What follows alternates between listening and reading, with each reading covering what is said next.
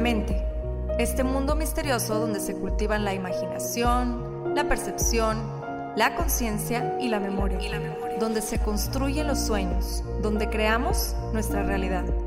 Por muchos años el ser humano ha tratado de entenderla, de descifrarla, de descifrarla y hemos descubierto que posee un enorme poder, tanto para destruir como para crear. En este podcast encontrarás diferentes métodos, ideologías, entrevistas, historias y meditaciones guiadas, todo relacionado al entrenamiento de la mente, para convertirte en el creador consciente de cada segundo de tu existencia. Yo soy Pau Arroyo y esto es Mind Boss. Y esto es Mind Boss. Hola, quiero primeramente saludarlos y saludarlas y darles la bienvenida a un episodio más de Mind Boss. Me complace tremendamente poder grabar el episodio de hoy con la gran invitada que tengo el honor de tener aquí en el podcast. Y antes de presentárselas, quiero platicarles que cuando yo la conocí fue precisamente en el primer evento de Ere Pérez al que asistí. Y había tres ponentes. Una de ellas era Cici Garza, que ya hemos tenido el honor de tener invitada aquí en el podcast la otra era Valeria Lozano y la tercera era Brenda. Y cuando Brenda sube a platicar su historia, recuerdo que yo estaba así como distraída en el celular, más cuando empieza a hablar, inmediatamente atrapó mi atención. ¿Por qué? Por la transparencia con la que nos compartía su vida, todo lo que estaba compartiendo ahí en la plática, se podía sentir que estaba hablando con y desde el corazón. Y terminé, les juro, con lágrimas en los ojos, cosa que no es común en mí, y su historia y todo lo que nos compartía llegaron directamente a mi corazón y a ese botoncito de motivación que yo creo que todas y todos tenemos, que se activa en esas increíbles ocasiones que llega alguien o algo que nos motiva. Me acuerdo que le dije en ese momento a mi hermana, wow, qué ejemplo de resiliencia. Más algo que también me llamó la atención fue que me percaté de que había algo en común en cada etapa de la vida de Brenda que nos estaba compartiendo algo que a mi parecer era lo que siempre terminaba por reconectarla consigo misma y superar cualquier obstáculo que se le presentaba. Ese algo es el movimiento. Y es por eso que quise que nos compartiera sobre este tema, porque sé que ella ha vivido a través de su vida y en carne propia la conexión tan profunda que tiene el movimiento corporal con nuestras emociones y nuestra capacidad de literalmente también mover la energía cuando movemos el cuerpo. Entonces, eh, ¿por qué creo que conecta mucho Brenda con, el movimiento? Porque Brenda inicia su trayectoria con el movimiento desde los cinco años como gimnasta rítmica. Fue nombrada la mejor gimnasta en 1988 a sus 10 años. Después inicia sus estudios en danza clásica y forma parte de la Escuela Superior de Música y Danza de Monterrey, en donde tuvo oportunidad de competir en el Campeonato Nacional de Danza y obtiene el primer lugar de su categoría a sus 16 años. Fue maestra de ballet por ocho años y en el 2007 fue que descubre el yoga, que ella dice que le cambia la vida, ¿no? Y después se certificó como maestra de Vinyasa Yoga y posterior y más recientemente obtiene su título como licenciada en danza clásica por el Instituto Nacional de Bellas Artes.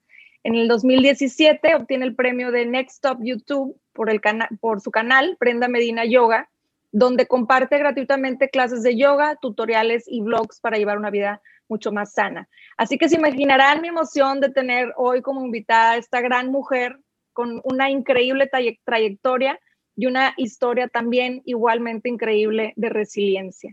Brenda Medina, Brenda, bienvenida a Mind Boss. Muchas gracias por aceptar mi invitación. Gracias, Pau, ya me puse nerviosa. como que no, como que no oía mi vida, como que fue así como, ah, eso soy yo, sí cierto. Estuvo muy extraño la sensación, pero gracias, gracias Pau por, por tu invitación. Para mí siempre es un honor y un orgullo estar aquí contigo y con tu comunidad. Muchas, muchas gracias. Gracias, gracias nuevamente, Brenda. Wow, wow que desde los cinco años estás en esta conexión profunda con tu cuerpo y el movimiento. Me imagino que ha sido pues todo un proceso de autoconocimiento, ¿no? ¿Sabes qué, qué pasó? Este, mi mamá me supo leer muy bien. Creo que tuve la suerte de encontrarme en una situación en donde alguien me vio.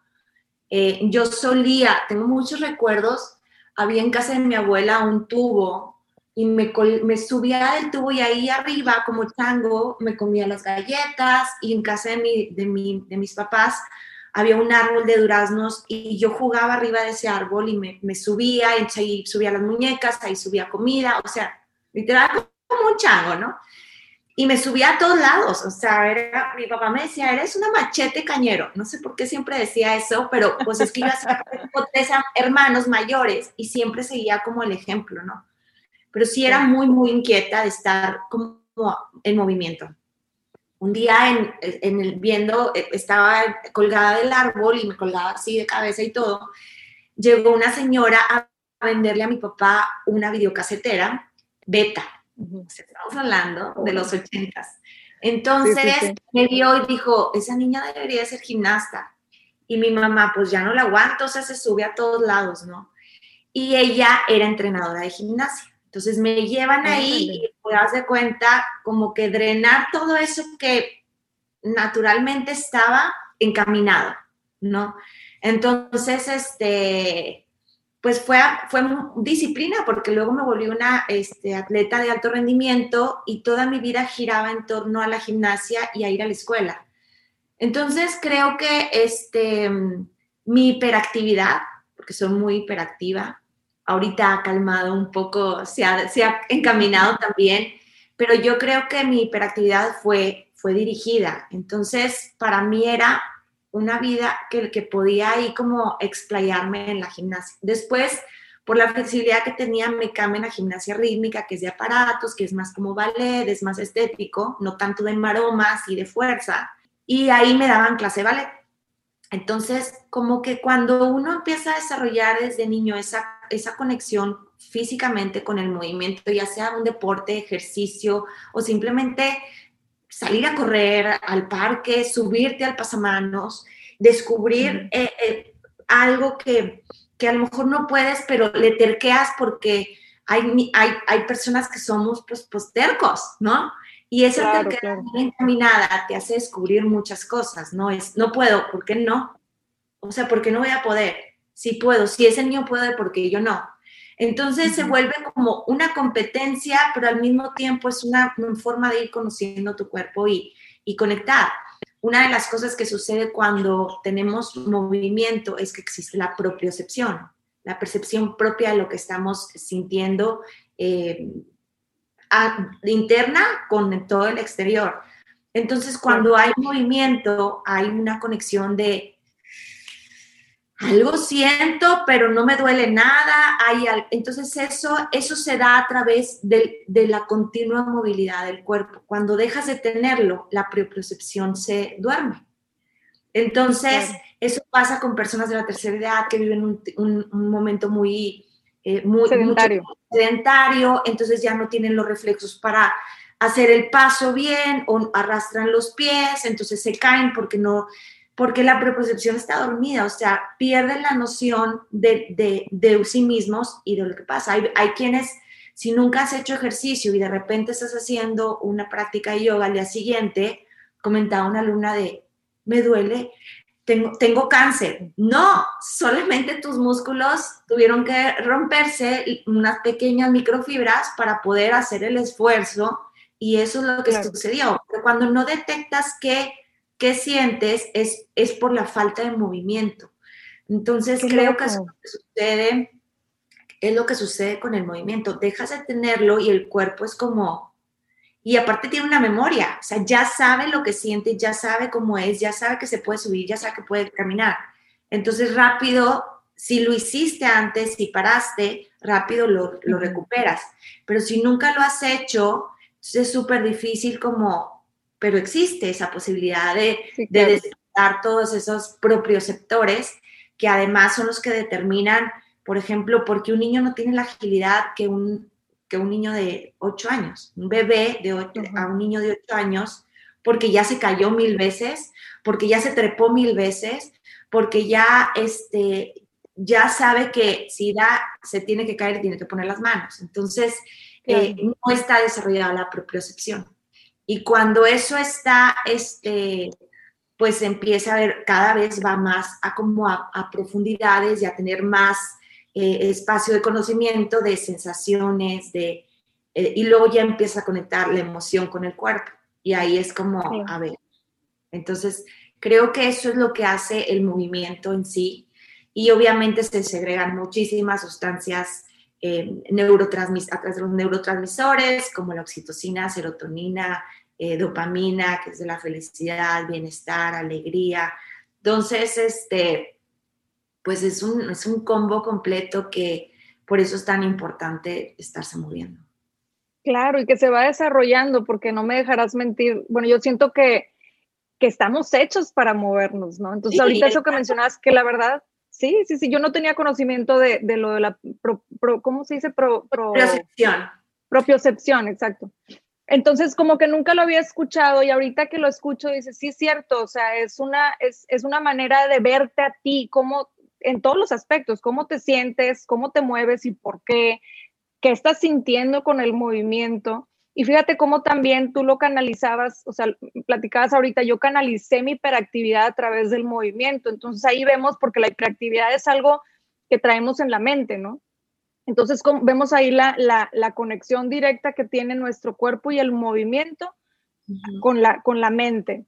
Y creo que sí es bien importante, sobre todo en esta era en donde estamos como más sedentarios, hablando en términos generales, estamos más eh, flojos, por, por, llamarlo de alguna manera, más conectados con el celular, más en la computadora, casi no salimos, sobre todo ahorita en el periodo de la pandemia que tuvimos que estar pues encerrados, creo que afecta directamente a las emociones, esa, esa parte, esa, ese, pues sí, que nos falta un poco más de motilidad, estar moviéndonos nuestro cuerpo, hacer ejercicio, etcétera. No sé qué opinas tú en ese aspecto. Sí, y además, eh, el, hecho de estarte esforzando cuando, o sea, ese, ese y luego obtener resultados, no importa de qué tipo, si mejoras de tu marca, si estás más fit físicamente, no importa cuál logro sea o simplemente el hecho de decir, me siento bien, eso hace que desarrolles, digamos, la capacidad de resistencia, o sea, de aguantar, de decir, o sea, no, no va a llorar. O tolerancia a la frustración, ¿no? Ajá, ajá, entonces va más allá como que hay muchas cosas mentales que suceden en el, en el ejercicio. Y yo creo que también se desarrollan muchas habilidades mentales de destreza, de capacidad de resistencia, de, de también como eh, reflejos, de tener capacidad rápida de, de, tomar una decisión, competitividad y, y la competitividad puede ser tan buena como puede ser tu peor enemigo. O sea, yo creo que en mi caso, yo, me, yo fui muy competitiva, muy, muy competitiva, pero antes lo encaminaba de una manera no tan consciente, entonces era, me ganó, o ella sí, yo no, entonces, me, o sea, en contra de mí, ¿no? O sea, y no puedo, no lo he logrado, no sé qué, y entonces empiezas así como que toda la novela de drama y se te baja la autoestima, se te baja la, o sea, ¿no? Pero cuando tú, la competitividad, la competitividad que, que si alguien lo tiene, en vez de usarlo en contra, yo lo empecé a usar a favor. A ver, ¿qué me falta para llegar yo a esto? Yo quiero esto, esto y esto. Entonces, esta persona lo está, lo está haciendo o lo está logrando, pues porque yo no. Entonces, es como mi motorcito cuando antes era mi enemigo. Entonces, era y aparte, pues de niña competitiva y luego campeona, pues, o sea, el ego a todo lo que da, ¿no? Y, creo que eh, eso es algo que, todo niño debería desarrollar, o sea, el, tener la capacidad que si me ensucio, si me raspo, si me caí, si ahorita no... perdí, si gané. Ah, entonces, este, o sea, yo la verdad es que yo tenía, por ejemplo, en mi casa había una cama, dos camas y había unos como unos barrotes y yo, y Maroma, y Maroma hasta que me el dedo y pues esguince, ¿no? Y es como, como conectar contigo y ahora es, ahora lo veo de otra manera, después de trabajar como tanto en la conexión con la conciencia y todo, ya es como hace, en enero me corté, me rebané el dedo, yo así, tal cual, con un exacto cortante me llevé un pedazo de dedo, no me llevé la uña. Y era como, no manches, o sea, la capacidad que tiene el cuerpo de regenerarse, de sentía cómo se hace, o sea, las, las, eh, la electricidad, como, y entonces me empezaba a concentrar y era así una locura como, wow, nunca había visto de cerca una sanación de, de mi cuerpo, ¿no? Como que a veces es interno y a veces...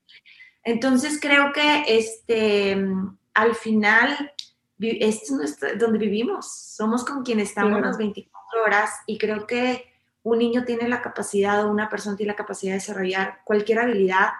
Eh, obviamente hay quienes tienen más facilidad, pero lo puede desarrollar. Y cuando desarrollas eso, entonces se transforma fuera de tu vida.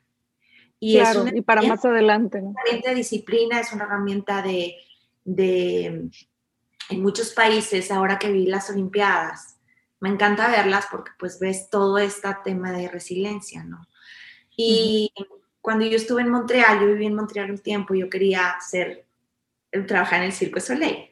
Entonces, en ese entonces estaba así súper flexible y yo voy a aplicar y no sé qué. Nunca, no pasé ni nunca me hablaron, pero iba yo a las instalaciones y veía todos los entrenamientos y me, me hice amigo de tres atletas.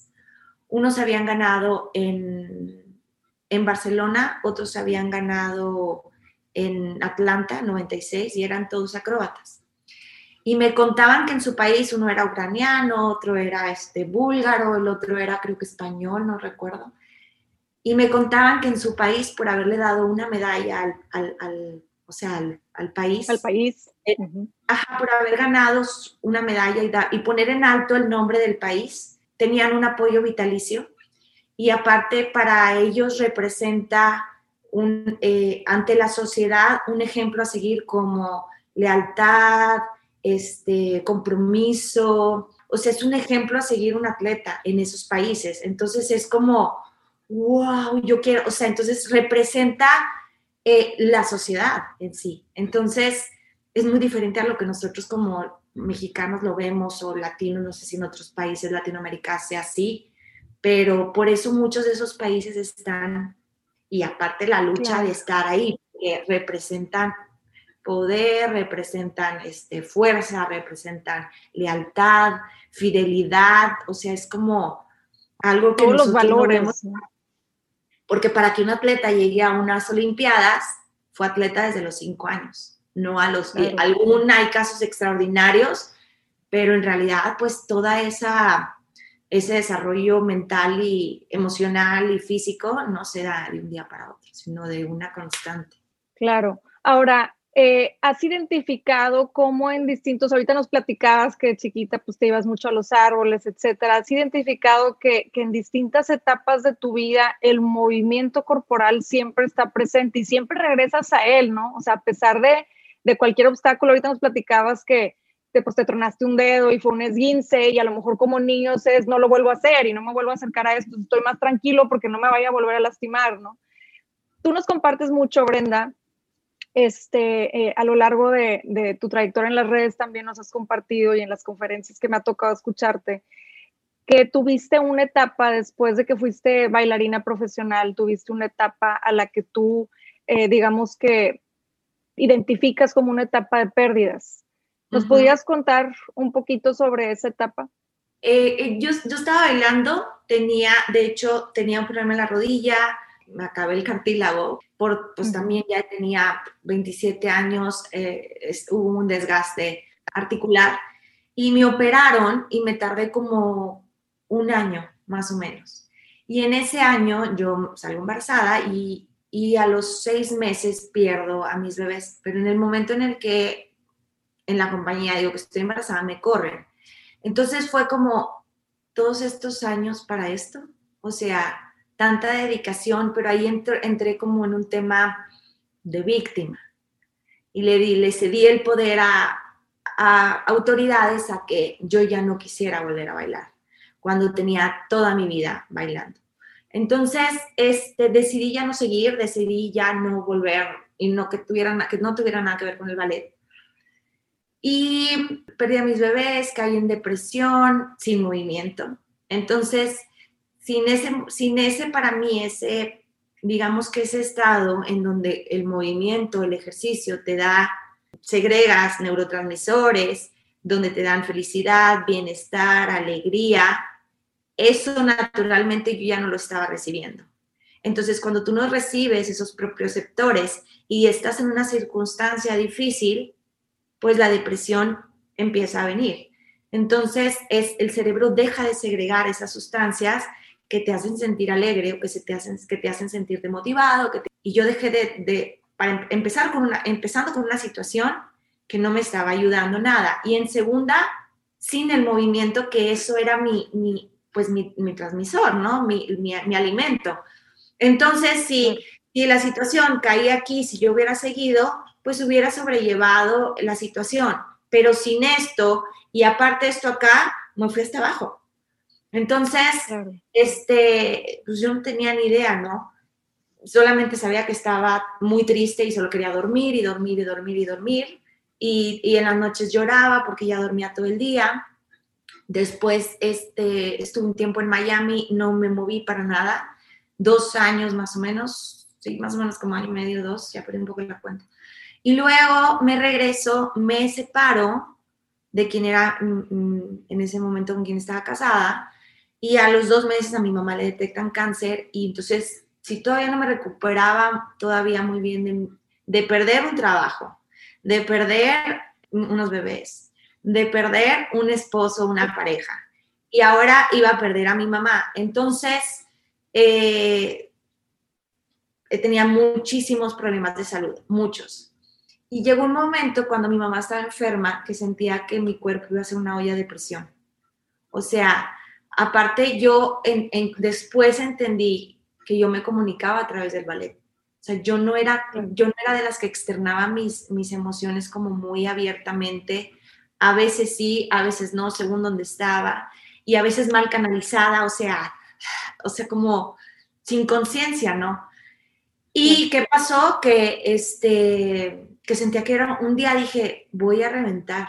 Siento que esto es una olla de presión, necesito salirme a correr, hacer algo porque me voy a volver loca. O sea, no me podía concentrar, no dormía, tenía problemas de, tenía problemas de ansiedad que ahorita creo que no sabía que era ansiedad, eh, tenía pues depresión, lloraba un montón, pero no lloraba con mi mamá, entonces me aguantaba y muchas veces pues todo el día estaba con ella cuidándola, entonces estaba trabajando en un lugar en donde no me satisfacía, era una refaccionaria que no tenía nada que ver con lo que yo hacía, estaba pasando por un duelo de, de, la separación, en un juicio de divorcio, o sea, fue muchas cosas que me provocaban muchos problemas de salud. Entonces entro a un gimnasio y no me hallaba con nada, o sea, no conectaba con el, ni con correr porque me dolía la rodilla, todavía no sanaba bien, si nadaba era como, mm", o sea, para mí hacer esto repetitivo no me causaba nada. Entonces llegó un momento en donde no me hallaba en ningún lado. Entonces bailar para mí no era opción. Hacía pilates y era como, mm, sí me gusta. No me llena. el cuerpo así, pero me falta algo aquí. Y el ballet eso es lo que hace, o sea, la danza en sí pues es una, es una forma de expresión a través de, la, ayudándote con la música para expresar. Entonces para mí ese era mi canal no estaba, no era nada más hacer ejercicios. Yo no hago ejercicio porque quiero hacer ejercicio, porque tengo que hacer ejercicio, porque quiero bajar de peso. Hago ejercicio porque hago yoga o practico yoga o hago ballet porque es mi forma de que va más allá simplemente de conectar con, pues, conmigo, ¿no? Entonces entré a una clase de yoga y no me gustó, mm, sentía mucha ansiedad, estaba muy mal, entonces me salí a mitad de la clase y me daba mucha desesperación la respiración y luego me sentía gorda y luego como que pues no, no me salía nada, entonces no, no le agarré gusto, no me gustó, sobre todo porque me da mucha ansiedad cuando hacíamos las torsiones así. Y, cuando después de varios intentos de la clase de yoga, me acuerdo que el maestro, y siempre me salía, ¿eh? siempre a mitad era una muy buena opción y excusa para salirme. Y en una de esas el maestro me dice, quédate, y yo es que no me gusta, o sea, él andaba reclutando así, y me dice, es que no te gusta porque no necesitas quédate hasta el final. Y yo, bueno, está bien. Y cuando me quedé hasta el final, lloré y lloré y lloré como que todo lo que yo traía como ahí cargado. Y ese día dormí súper bien, eh, se me quitó la colitis porque tenía muchos problemas de colitis. Luego te, te, te comento un poquito sobre la colitis. Y antes de, de ese tema, yo leía de por qué la rodilla, nadie me daba como una respuesta concreta. Visité como 12 doctores de por qué nadie sabe que tengo en la rodilla. entonces me encontré con un libro que se llama Tú puedes sanar tu vida. Y empecé a leer y ahí dije, sí, o sea, a mí me pasó esto, como ella te pone ejercicios, y yo sí, yo sentí eso y sentí, o sea, era como, entonces a lo mejor me pasó eso por esto, pero no, pues el libro es el de... Perdóname, el libro es Luis, Luis ¿verdad? Ajá. Y entonces, este, ahí empecé también como a, hace cuenta se volvió como un diccionario, ¿no? De que a haber colitis, enojo, y yo, pues sí, sí estoy muy enojada con la vida. Pero luego, ¿qué hago con esa información? O sea, y en el, eh, cuando empecé como a ir a más a las clases de yoga, empecé como a, a sentir calma, a sentir paz, y no tenía ni idea por qué, porque seguía sintiendo como ansiedad, pero te acababa la clase y era, wow, con esto, o sea, puedo dormir mejor, la colitis ya es este, baja, eh, puedo ir al baño mejor, este, y empecé a entender también como que los procesos de la muerte, ¿no? En todos los sentidos, tanto físico como, pues, como la muerte de una, de una relación. Y, y entonces había pasado ya unos meses y empecé como a, o sea, a clavarme mucho y empecé a conectar como ese entendimiento de, y dije, ok, si esto me está causando esto, veo a mi mamá que ya está muy mal y yo sigo enojada con la situación de mi expareja, necesito hacer algo porque yo no quiero vivir así. O sea, no estoy dispuesta a vivir con esta acidez que me estoy cargando porque estoy enojada con muchas cosas. Y estaba en un plan de víctima responsabilizando a todos hasta que dije, me toque ser responsable de mí, esto no, no, no puedo seguir así. Entonces dejé de que me hablaran mal de él, no quería que nadie me hablara mal de él y yo, vas a volver y yo no quiero volver, solamente ya no quiero vivir con esto, mi mamá se está muriendo, mi mamá fue un ejemplo de vida para mí. Entonces, el hecho de haberla, de ver cómo su vida, su cuerpo se deterioraba, dice, no puede ser que yo no esté disfrutando o valorando este momento ocupada en, en esto, ¿no? Entonces, yo no sé si mañana me vaya a morir también y no quiero morirme con esta acidez. Entonces, yo le llamaba acidez a toda la situación de, de malestar, ¿no? Entonces, haz de cuenta que mis, mis, intenciones en la clase, por siempre hay una intención cuando tú haces una práctica de yoga. Entonces decía, hoy te voy a perdonar, hoy te voy a perdonar, y hoy te voy a perdonar un poquito, no puedo mucho porque no sé cómo, pero sé que hoy puedo hacerlo un poco.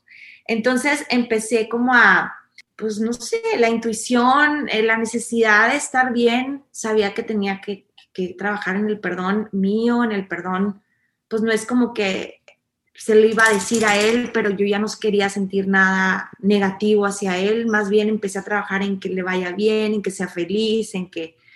Entonces como que de repente un día me la creí, no sé si me la creí, no sé si empecé a sanar, o sea, no te puedo explicar, pero esas, esas, esas, esas cosas de, de repetir tus mantras, de hacer tus este, afirmaciones, yo no la leí en un lado, fue un instinto. te estoy hablando de en el 2000, 2000, mi mamá murió en el 2008. Entonces no era como que había tanta información de la conciencia, así, no. Entonces como que fue algo muy instintivo y, todas mis contraseñas era, hoy te voy a perdonar. No guardaba mis contraseñas ni del Hotmail ni nada de eso, entonces era, me lo tengo que recordar, me lo tengo que recordar, porque no quiero que me vuelva a caer en ese círculo hasta que sucedió. Qué buena idea lo de las contraseñas, ¿eh? porque sí es una manera de estarte como repitiendo y recordando algo que quieres. Cada rato tu correo, cada rato no sé qué, entonces yo nada tenía guardado y era, me lo tengo que recordar, me lo tengo que recordar. Y, y me funcionó. O sea, fue como el, como una manera de liberar y sanar mi corazón, o sea, en ese momento. Y luego ya habían pasado tiempo, mi mamá fallece y empiezo a tener como, seguía teniendo problemas de colitis. Y te estoy diciendo que obviamente con lo de mi mamá y no, no te estoy hablando que esto fue de un mes para otro, estoy hablando que me tomó años en entender muchas cosas pero en el inter que entendía, pues leía y trataba de ver y encontrar el hilo negro de una situación en la que pues había que sanar muchas cosas y aprender a vivir con la ausencia de ella, con todo lo que con, o sea, lo que trajo el, el, su pérdida. Entonces, este, fue así como, no, o sea, me doy cuenta que no sabíamos vivir sin ella. O aunque no era la que ordenaba, pero era, pues era una columna que no sabíamos vivir sin esa columna. Ni mi papá ni nosotros. Entonces, pues fue todo un desajuste y en el desajuste yo seguía teniendo muchos problemas de, de salud. En algún momento que yo ya me certifiqué y decidí, quiero dedicarme a esto porque esto me ha hecho súper bien, me fui a la India y estuve entendiendo más, estudiar Ayurveda para poder entender por qué tenía, seguía teniendo tantos problemas de colitis, me intoxicaba muy, muy constantemente, entonces no tenía como que estabilidad emocional, no la tenía. En algún momento fui con un iriólogo y me dice, este, para esto, para mí el yoga se convirtió en mi aspirina, o sea, no podía dejar de practicar ni un día porque no, no me sentía bien. Entonces era la manera en la que calmaba mi mente, en la manera que sentía un poco más de paz y calma, era la forma en, el lugar en donde lloraba, eh, era como un encuentro conmigo y todas mis circunstancias ahí. Y me ayudaba mucho a estar más consciente y de repente hasta una postura y se me venían cosas de, ay, ya estoy entendiendo, como, no sé, es como, como si, como si te vieras de otro lado, no sé ni siquiera cómo explicar porque sí sucede, o sea, o sea, yo creo que, vamos a lo mismo, ¿no? O sea, llegas a un punto en, tu vida y lo decías ahorita que decías, es que me sentía como si fuera una olla express mi cuerpo, ya me lo pedía a gritos, o sea, o sea, si no te mueves, si no hay movimiento, vamos a explotar, o sea, era como muy claro el mensaje. Y recurres otra vez al movimiento. O sea, ahora que vivimos tanta ansiedad, así es, es una olla de presión y es increíble cómo el sistema nervioso se afecta porque quieres controlar, quieres controlar situación, pero no puedes y no la has drenado o no la has expresado o no la has asimilado para que el sistema nervioso diga, ok, estamos bien. Pero mientras estés en alerta, ya necesita drenar, entonces va a drenar con los con taquicardias, va a drenar con comer, va a drenar con, con, no los síntomas. Y me encantó ahorita que decías que, que cuando estabas haciendo eh, la práctica del yoga, o sea, que ya era una como necesidad en ti, porque ya tu cuerpo se había como acostumbrado. Y qué padre lo que mencionas de las posturas, o sea, como que en diferentes posturas, diferentes movimientos corporales, te hacían o conectabas con diferentes pensamientos, se te venían cosas a la mente que tenías que sanar. Entonces, me parece increíble esa conexión de, por ejemplo, las posturas y el movimiento con, con, nuestras emociones. Se me hace muy, muy interesante eso. Qué padre que lo compartas. Tenemos un maestro interno, tenemos un maestro ahí interno y siempre buscamos que alguien nos diga qué hacer, buscamos que alguien nos dé respuestas claras y a veces queremos que nos digan lo que queremos escuchar y como no lo escuchamos, entonces no lo asimilamos o no es lo que tú quieres y entonces estás en esa búsqueda siendo responsable a todos cuando tú eres el que tienes esa brújula ahí. Nada más es como, a ver, y echarte ese clavado de qué siento, por qué siento esto. Por ejemplo, mis problemas de colitis que me duraron como ocho años, yo ya no, ya era un momento en donde caía al hospital porque era, no, no, no identificaba qué, según yo, no identificaba qué era lo que me hacía sentirme así. Entonces comía papaya, no, pues no puedo comer papaya porque la papaya este, me irrita más el estómago y yo traigo irritado el estómago, entonces fue la papaya la que me hizo la colitis, no era la papaya. Entonces llegó un momento en donde me, el ideólogo me dice, es que ya no estás digiriendo la comida, estás fermentando la comida, entonces te estás intoxicando, por eso no vas al baño y, y el cuerpo se te está intoxicando. Tienes que dejar de comer muchas cosas y dejar de estar enojada. Y yo, pero ya estoy bien. Yo decía, pues ya estoy bien, o sea, ya han sido muchos años, ya, pues ya no siento esa con, enojo con mi expareja, ya asimilé lo de mi mamá, ya asimilé lo de mis bebés, ya es como que, de que estoy enojada. O sea, no, ya no siento enojo con la vida porque ya encontré un camino en donde quiero seguir, doy clases, soy feliz dando clases. Y todavía no encontraba cuál era mi enojo. Hasta que un día dije, ¿y si compro una barra de ballet y vuelvo a hacer ballet?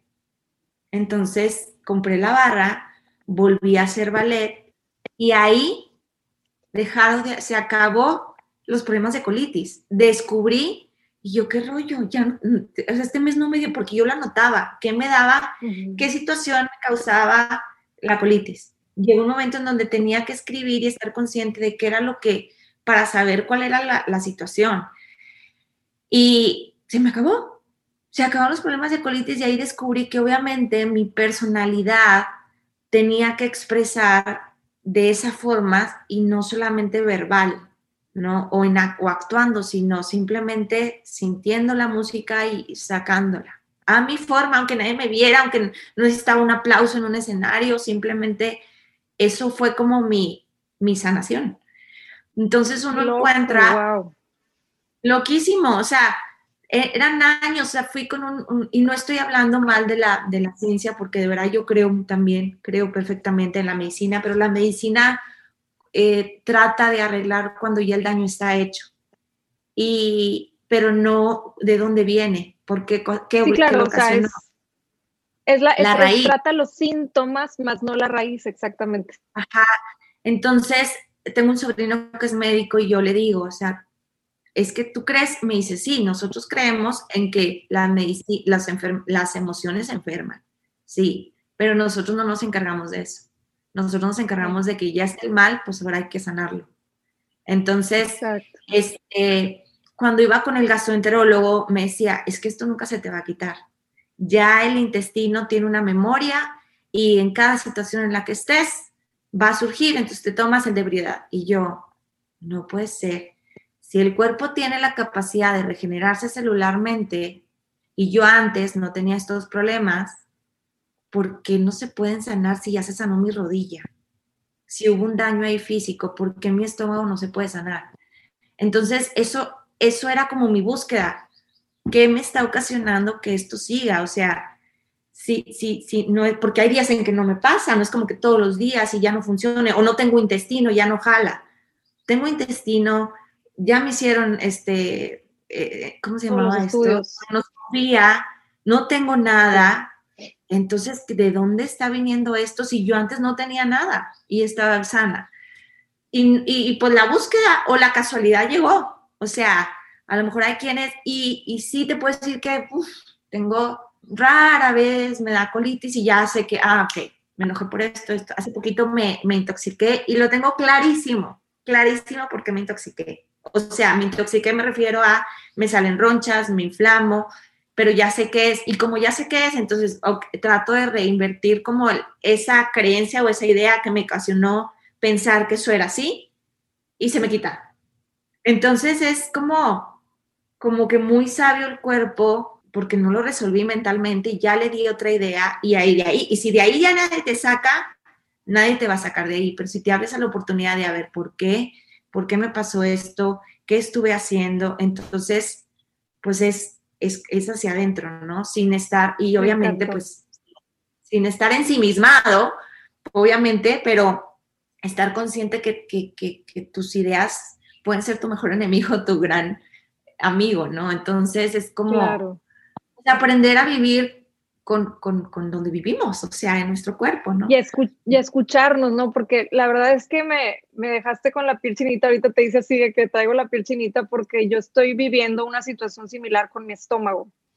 Y ahorita que dijiste, o sea, lo que compartías de que te diste cuenta que no habías, o sea, dijiste, pues a ver, ya perdoné la pérdida de mi mamá, ya perdoné a, a quien era mi ex esposo, ya perdoné la pérdida de mis hijos, no habías perdonado esta parte enojada de ti, de es que a mí me corrieron aquella vez y ya yo decidí ya no bailar. Y en el momento en el que decides volver a bailar, volver a expresar tus emociones a través de la música, que era lo que siempre te había movido, eh, viene todo este cambio, ¿no? Entonces finalmente la energía se mueve cuando nos movemos, cuando movemos nuestro cuerpo también estamos moviendo la energía y, y creo que lo estás plasmando de la manera más limpia y transparente con tu ejemplo porque tú lo viviste, ¿no? Tú lo viviste y, me deja una gran lección, Brenda, este, esta plática, porque creo que, pues sí, me doy cuenta en mí y sé que muchos de los que nos están escuchando se pueden dar cuenta que en ellos hay mucho que sanar, siempre es un trabajo constante el, el sanar, el perdonarnos, más también es un trabajo que debemos dedicarnos a vivir, a vivir felices, a vivir con paz, a vivir con esa felicidad que todos necesitamos a través de lo que a cada uno de nosotros nos mueve. Me encantó, me encanta nuestra plática. Creo que también la fidelidad con uno mismo. O sea, el, el, ser fiel con lo que uno quiere, con lo que te gusta, con lo que sueñas, con, pues con quien eres tal cual, pues ahí viene toda una, una, pues es como tu, una relación bien amorosa y sobre todo como consciente en tomar decisiones y sobre todo en tomar este, conductas, ¿no? A veces siempre pensamos que alguien nos ataca, pero pues es como si es muy sencillo, es como si tú estás en el carro y alguien te pinta un dedo porque sin querer tú le, le diste el cerrón y o te lo tomas personal de, ay, es que me pintó el dedo, perdón, discúlpame, la verdad es que no. Entonces es como, siempre tenemos dos opciones.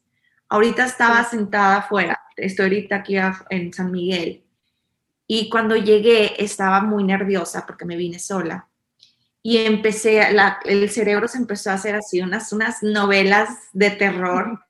Y luego, luego dije, no es posible que, me esté, que en mi cerebro esté creando estas historias cuando en mi exterior estoy en un paraíso porque estoy en el campo y está hermoso y el clima está delicioso, huele a lavanda porque hay mucha lavanda. O sea, es como, no manches, estoy tomando la decisión que me está llevando a una locura y no ver y, vivir en agradecimiento porque, wow, qué padre que lo pude hacer, era tanto que quería y ahora que lo tengo es como, ah. Así que dije, ay, no, bye. No, bueno, he gozado cuando decidí no darle drama o atención, he gozado como no pensé que lo fuera a disfrutar tanto y, creo que siempre tenemos la opción, siempre tenemos la opción de elegir lo que nos puede hacer bien o lo que nos puede hacer mal en una misma circunstancia y puedo, y, suena muy fácil y no, no es tan fácil, pero es posible. Es posible ver, por ejemplo, ahorita a través de los años que he aprendido, a mí me dio mucha curiosidad la muerte. O sea, el ver a mi mamá morir enfrente de mí y el, y el luego ver todas sus manifestaciones es como, como que me abrió un panorama muy, muy extraño. ¿no? Es que a veces no tengo ni siquiera palabras, pero eh, me abrió a otra forma de vivir, de, apreciar la vida distinta. Entonces, hoy le doy las gracias. En una situación tan fea o tan difícil, hoy me siento agradecida por haber vivido esa circunstancia, porque sin, sin, sin ese aprendizaje que ella me dejó, o al verla así, nada de esto estaría pasando. Ni estaría tan realizada como me siento, ni estaría tan feliz como me siento, porque no estaba tan feliz antes. O sea, estaba, vivía y la pasaba bien padre, también estaba chava, obviamente, y que viví cosas muy padres y me encanta, pero ahora es otro tipo de plenitud. Entonces... Es una plenitud más consciente, ¿no?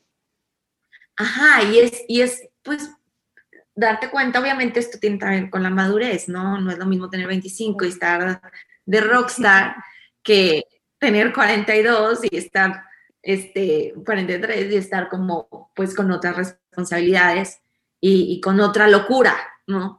Pero lo que no tienes, lo que no has logrado, este, eh, eh, eh, pero al final es como, nada, la felicidad está en acariciar a tu perrito y ver, o sea, no sé, tan cosas tan simples y, y le damos tanta, como que tanta fuerza a lo que no has comprado, a lo que no tienes, a lo que no, a lo que no, o a que alguien murió. Y yo creo que cuando alguien muere, pues es, una, un gran maestro de vida para ti, eso. Entonces... Y para todos los que lo rodean. Mm, no sé, ha sido como todo un aprendizaje el, aprender a vivir con la compañía de mi mamá de otra manera, que esa es otra cosa que descubrí con el yoga. O sea, el estar consciente de, la vida, de, de, que, de que pues, los ciclos de vida son así, de y de, y de abrirme a la tarea de, o sea, de esa conexión espiritual con ella a través de la clase. O sea, mis meditaciones era, te voy, necesito un abrazo y como no estás, pues entonces lo voy a vivir en mi mente. Así que mis meditaciones era conectar un abrazo de mi mamá. O sea, tan simple como eso que luego empecé a ser más susceptible de, o sea, yo ahorita le digo, ¿quieres que yo esté aquí? házmelo saber como tú quieras. Y llega un momento en donde, no manches, ya aprendí a vivir con tu compañía espiritual y suena muy loco, pero es posible. No la tengo a decir, a ver, sé que ahí estás, porque cuando uno pierde a alguien, empiezas a, a vivir ciertas manifestaciones que solo tú sabes y, y, lo sientes, porque eso se siente. Entonces de repente es como, ¿qué rollo? Ya no te extraño porque ya sé que estás aquí. O sea, aprender a vivir como con esa y, y pues es la parte, no nada más física, sino es la parte, dentro de lo físico está la parte de tu alma y de tu espíritu. Entonces, el conectar como con todas esas cosas, pues te hace disfrutar la vida de otra manera. Claro, totalmente de acuerdo contigo. Fíjate que a mí me ha pasado mucho con mi papá. Mi papá falleció también en el 2008. Y, y pues sí, ha sido todo un proceso, ¿no? Ha sido todo un proceso de, de aprendizaje, ha sido un proceso de perdonar, de, de, ya dejar de extrañar, como dices, para traer al ser presente. Y muchas veces en las meditaciones que yo doy, les comento eso, les digo, es que el trabajo que tú estás haciendo de conectar con un ser que a lo mejor ya dejó este plano, es un trabajo energético y energéticamente está sucediendo, espiritualmente está sucediendo. Y ahí andan, ¿no? Entonces ten por seguro que, todos esos abrazos son reales. Sobre todo cuando alguien, cuando alguien ya lo perdió, o sea, sabes de qué te estoy hablando. En un principio es como, claro que no. Y empecé a conectar mucho con ella cuando empecé a viajar. Y más, y luego empecé a hacer retiros y yo, ahí te las encargo. O sea, que la, ayúdame a guiarlas y a que la gente encuentre las respuestas por sí mismas y yo solo sea una guía, no por mí, sino que encuentren lo que estén buscando pues, en su vida, ¿no? Ayúdame a guiarlas. Entonces, y cuídamelas, porque pues estamos en la selva o estamos en el agua o así, ¿no? y se manifiesta, o sea, y, y, ha sido como, y, lo, y a mi hermano se lo cuento, hay quienes, con, hay como que, con quién sí puedes platicarlo, con quién no, y tengo un hermano que tenemos mucha conexión. Y yo, dile a mi mamá, pregúntale. ¿Cómo le voy a preguntar? Pregúntale. Ella sabrá responderte, pero ábrete esa oportunidad de recibir esa respuesta. Y entonces ya me empieza a contar y pasó y no sé qué. Y yo, mira, me escribieron esto. Y entonces es como, ¿cómo sabe? y yo, no sabe. Mi mamá está. Entonces, cosas así que yo sí estoy como muy abierta y para mí es esta. Y entonces hay otra forma de vida, nada más la física, ¿no? Creo que el movimiento eh, me ha, dejado, me ha dado la oportunidad de conocerme y de vivir. Creo que no importa lo que sea, no tiene que ser yoga. Eso se da en cualquier circunstancia, se puede dar caminando en el parque, constante. Tienes que ser constante para poder empezar a conectar contigo. es como una plática contigo, con tu cuerpo, con lo que sientes, con lo que piensas. Y conforme eso lo hagas una constante, entonces empieza una transformación hacia, de adentro hacia afuera. Y yo creo que eso es lo que el movimiento nos invita a conectarnos, conocernos, ser fieles y quedándonos con nosotros mismos para estar conectados con los demás, porque si no, no estás. Y entonces caes en, el, en el aspecto de ¿y mi vida, ¿dónde está? Me dediqué a ser mamá, me dediqué a ser esposa, me dediqué a un trabajo en donde yo no quería estar, pero era lo que había, entonces, como que todas esas circunstancias eh, las, podemos, las podemos mejorar al estar en, en, conexión con nosotros y el movimiento es la oportunidad que te da.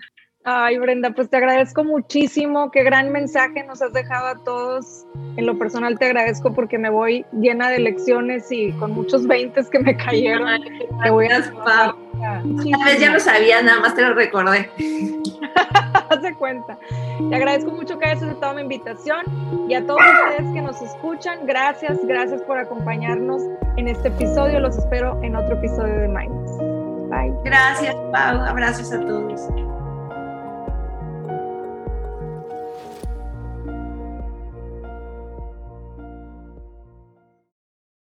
Somos Anto y Michi del podcast More Than Mamis. More Than Mamis es un podcast para mamás y mujeres que quieren seguir sus sueños y encontrar el balance perfecto entre el trabajo y la familia. En este espacio todas aprenderemos a ser More Than Mamis. Todas las semanas tenemos episodios con invitadas especiales, con mujeres y mamás que inspiran. More Than Mamis está disponible en cualquier plataforma de podcast.